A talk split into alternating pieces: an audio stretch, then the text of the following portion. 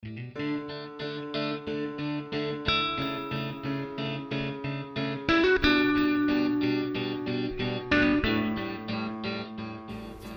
家好，欢迎回到《河马之声》EP 三的下一集。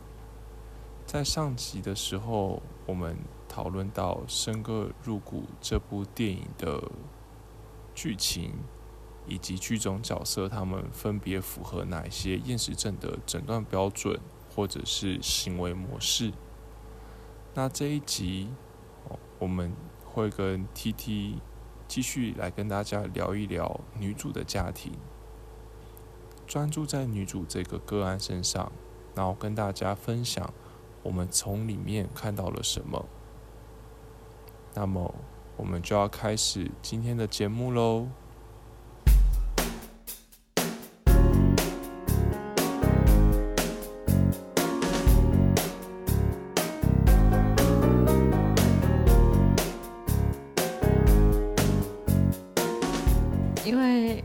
很常会说发生一个疾病，可能会很就是要看一下他的家庭。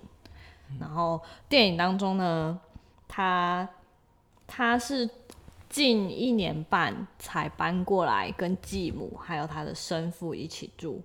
他继母说他会搬过来的原因呢，是因为他妈妈有百呃躁郁症，跟他妈妈是同性恋。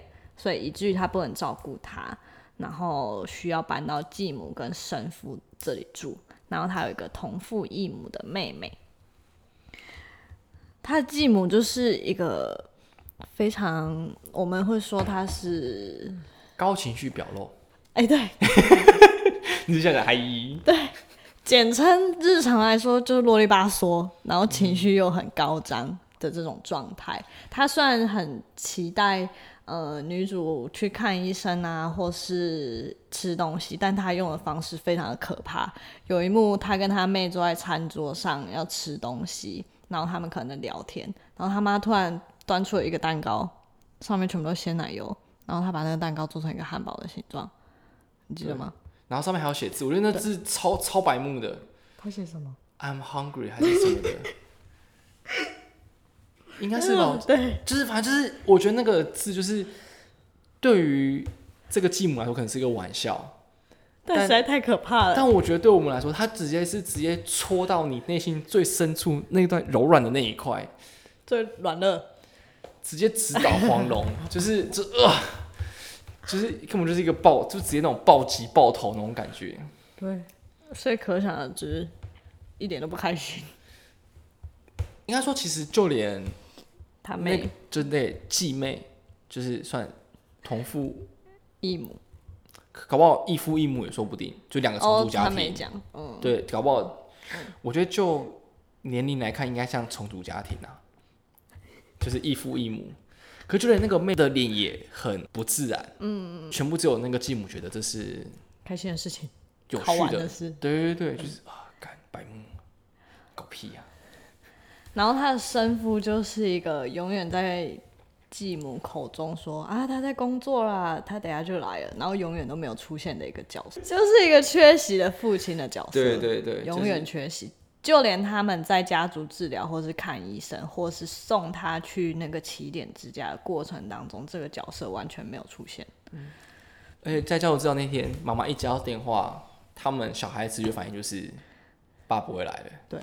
所以可见的是常态，而且他们讲很习以为常，就是个 OK 又来了，嗯，这样子。好，但其实我们要讲的是，其实妈妈对于继母、对于生母也是很有很大的歧视。我有时候很有意见。Yeah，他其实不只是在里面强调说，Her mother is a bipolar homosexual，就是污名化标签贴好贴满，对，不止贴。躁郁症，就我们讲白波拉，还贴同性恋，对，直接两个标签贴下去，就觉得说，就是因为你妈有这样的不正常的问题，才会让你变成这样。对，都是你，都是累的错。而且他妈其实就是感觉控制欲好像也蛮……对啊，所以还……而且我觉得，我其实我其实对这妈妈从头到尾都是疯狂翻白眼跟骂脏话。对啊，就是，就是说那时候女主回家第一一开始，他妈看到就是第一是量体重嘛，嗯，然后脱衣服。对，他妈开始哦。Oh gosh, no! Oh, I can't! Oh, oh, 那种哦，天哪！哦，你是看到蟑螂吗？天哪，还好吗？虽然他是抱着一个期待他好转的心，但他的方式不太适合。就是有一种，你没有照着我的方式走，你就不行的那种感觉。还有怎么办？会说到很多妈妈的心声。但是如果我们就萨提尔的概念来说，请说，就是这些行为、这些指责、这些呃的背后，其实他可能不是真的为了要指责，嗯，他可能是一种担心，对，担心说会不会你变这样，验证了我，别人会觉得我是一个不好的妈妈，没把你照顾好，对对对，他可能会是一个担心，嗯。或是他在气自己，为什么我没有办法让你好好的？只是他可能这个时候没有办法好好的讲出来，所以变成是用那种比较嗨一的方式来呈现。但其实不得不说，这个妈妈要嗨一，但其实我还是看得出她关心女主。嗯嗯。如果她真的要管她去死，那就放她在医院自生自灭就好了。也是。他也不用瞧关系，硬是带她去看基努里维。他在里面扮的是医生，对于厌食症治疗很有名的权威。如果他没有想要解决这个问题，他其实大可不用做这些事情，就随便找一个公立医院把他丢进去就好了。虽然他的做法的确很白目，但不代表他是完全是漠视。所以我们要聊到很帅的精神科医生，他就是在厌食症里面算是一个权威，所以他其实治疗过蛮多不同的厌食症的青少年。那他其实对青少年。还蛮了解的。有一幕，他是带他们去一个艺廊，嗯，然后那个状态就是喷水池、水池，或或是跟水有关的装置艺术。对，然后他告诉他们的就是，他们要活在当下吗？对。然后生命还有很多很美好的事情等着他们去体验，这样。可是后来。女主角为什么生气了？可能那事情好像是在后面的的 station，好像不是当下。后面就是女主角对医生大吼说：“你什么都要问我，但我却完全不了解你。嗯，告诉我你的故事吧。”对，这个问题也很常在治疗室里面发生呢。其实我自己在接第一个实习的时候，接第一个比较 normal 一点的。个案的时候，他其实也会很希望对我们有一些了解。我觉得这是人跟人之间建立关系之后，我们很了解他，他也许出自于对我们的关心或者是一些感情，所以他也会想要了解我们。嗯，所以我觉得女主角吼出这句话的时候，蛮能理解的。但我之前大学的时候遇过，那种大学就是傻傻进病房。然后就这种个案说：“哎，怎么都是你问我问题，我也要问。”然后那那天就变成那是一问一答。嗯，你问一个，好，那换我再问一个，然后变成这样的方式就是度过这样。但过程也是要小心避免透露太多个人讯息。嗯，这个是某其他需要注意的点，我们在注意的事事情这样子。但就是的确，我们也都遇过有这样的个案。对啊，但是治疗的时候，我们还是专注聚焦在个案他自己本身，而不是我们，因为你们才是最重要的。对，因为应该说，眼前这个人他也是遇到一些困难才来寻求。那毕竟今天我们是一个专业工作者，我们不是跟你喝下午茶聊天的朋友，所以我们不会。这么回的话，当然会跟这些朋友的方式是不一样的。那就算我们有一些我们的状态，我们也是拿一个篮子把自己丢到旁边，嗯，先收起来。对，先收起来。就算我前面被骂翻了，我很痛苦，我很生气，我还是要把这些情绪先收起来，我才可以好好的面对眼前的你。对，这其实也是我们需要去练习的。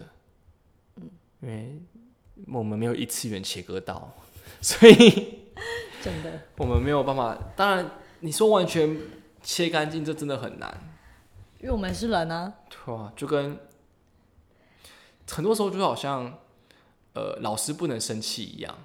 对，就是我之前我我爸就问我一个问题，河马教练要揭露了，大家了解他的就是这个时刻了。不要乱 Q，我只想要讲故事。他就说，就是他朋友的小孩念智商，哦，我们要站，我们要站，我要先声明，我们要站。这个这个比暴雷警示还来的早很多，可怕！我很怕，我刚刚突然背脊发凉。我很怕被占智。商临床一家亲哦。我们都是专业的助人工作者。好，但就是就是他朋友的女儿，就是不知道为什么实习到一半，反而自己就忧郁症发病，然后进了住进了急性病房这样。然后我爸就问我说：“哎、我们做这一行都这样吗？怎样？就是做一做自己会生理心理有病这样？”因为其实不光光是我爸，其实我发现好像蛮多人都会对我们这个疑惑，嗯，或是那概念说，你每天都接受别人这么多情绪，那你都不会崩溃吗？你都一直在接受这些东西，这些他们说是负能量，嗯嗯嗯，对，那我只能说，就是对于我们自己而言，就整理我们自己也是一个很重要的课题。我经常会跟别人解释，因为我我我现在工作场域可能会有一些社工，哦，那我可能就会跟他们说，我是个在家暴家庭中成长的心理师。那或许我会对家暴的加害者，或是家暴情境有很多的投射。情绪想法，对。嗯所以当今天我眼前这个个案，他也是因为家暴议题，可能有些创伤而来找我做治疗。那在这个情况下，因为他讲家暴嘛，我绝对超共感。嗯，那在情况之下，很多时候的治疗变成是我是在处理我个人的家暴问题，没错。还是我在处理我眼前的当事人？嗯，所以我们都需要去整理我们自己，去处理。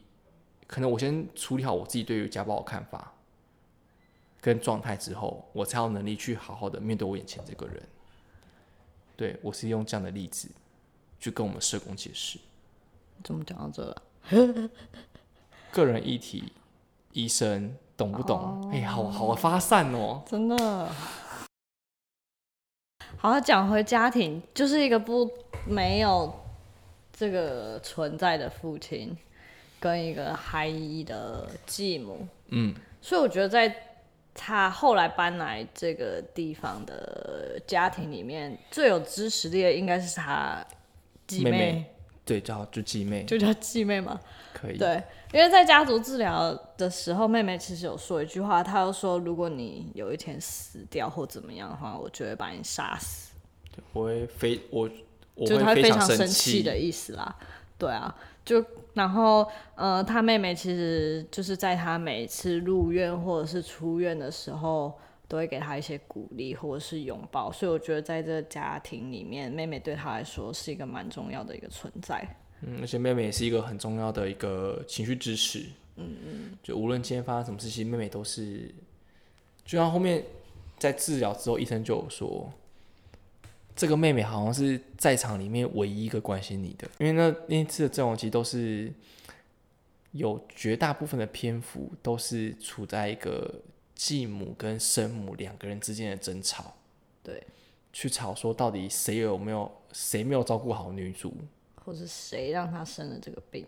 对对对，这是谁的问题？嗯，所以因为这样吵，就让医生觉得啊，那后面我再也不开家族治疗了。太可怕了。毕竟没有太大意，就看两个人争吵。